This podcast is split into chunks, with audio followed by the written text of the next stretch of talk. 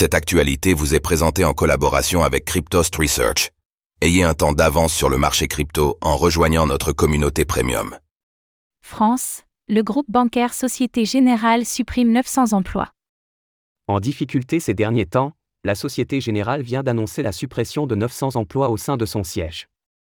La banque souhaite ainsi économiser 1,7 milliard d'euros d'ici à 2026.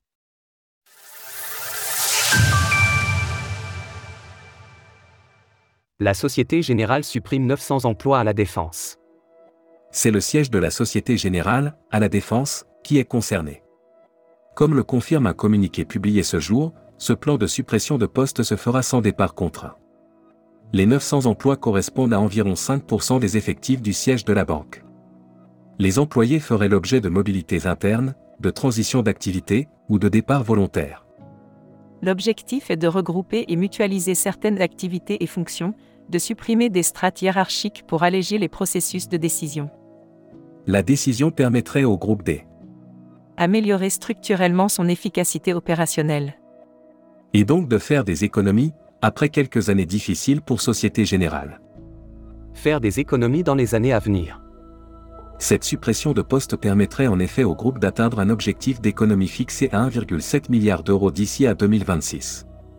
En plus de cette décision, Société Générale a déjà fusionné sa marque avec le Crédit du Nord et a réduit fortement le nombre d'agences qu'elle gère sur le territoire, plus de 500 ont en effet été supprimées. D'autres mesures ont été prises, selon un communiqué de la banque. Ce montant inclut des économies additionnelles d'environ 700 millions d'euros provenant de nouveaux projets lancés dans l'ensemble des entités du groupe afin notamment de rationaliser les systèmes d'information, d'optimiser les processus d'achat ou de simplifier l'organisation.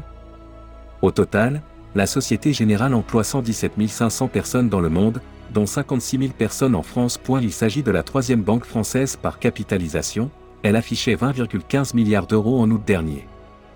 Retrouvez toutes les actualités crypto sur le site cryptost.fr.